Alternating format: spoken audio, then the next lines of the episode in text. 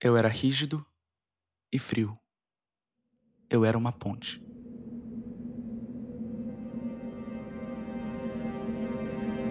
Estendido sobre um precipício eu estava. Aquém estavam as pontas dos pés. Além, as mãos, encravadas. No lodo quebradiço mordi, firmando-me. As pontas da minha casaca ondeavam aos meus lados. No fundo, rumorejava o gelado arroio das trutas. Nenhum turista se extraviava até essas alturas intransitáveis, a ponte não figurava ainda nos mapas. Assim jazia eu e esperava. Devia esperar.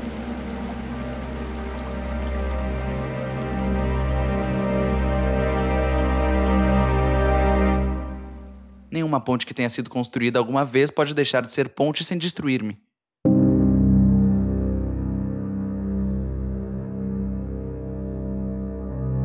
Foi certa vez, para o entardecer, se foi o primeiro, se foi o milésimo, não sei. Meus pensamentos andavam sempre confusos, geravam sempre em círculo. Para o entardecer, no verão, obscuramente murmurava o arroio quando ouvi o passo de um homem. A mim, a mim. Estira-te, ponte, coloca-te em posição, viga órfã de balaustres. Sustém aquele que te foi confiado. Nivela imperceptivelmente a incerteza de seu passo.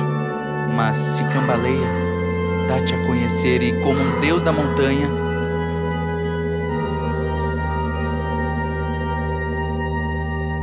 atira-o à terra firme.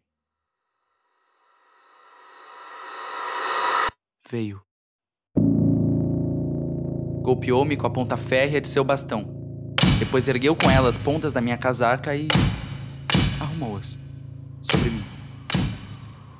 Com a ponta andou entre meu cabelo emaranhado e a deixou longo tempo ali dentro, olhando, provavelmente com olhos selvagens, ao seu redor. Mas então, quando eu sonhava atrás dele sobre montanhas e vales, saltou caindo com ambos os pés na metade de meu corpo. Estremeci-me em meio da dor selvagem, ignorante de tudo mais. Quem era? Uma criança? Um sonho? Um assaltante de estrada? Um suicida? Um tentador? Um destruidor?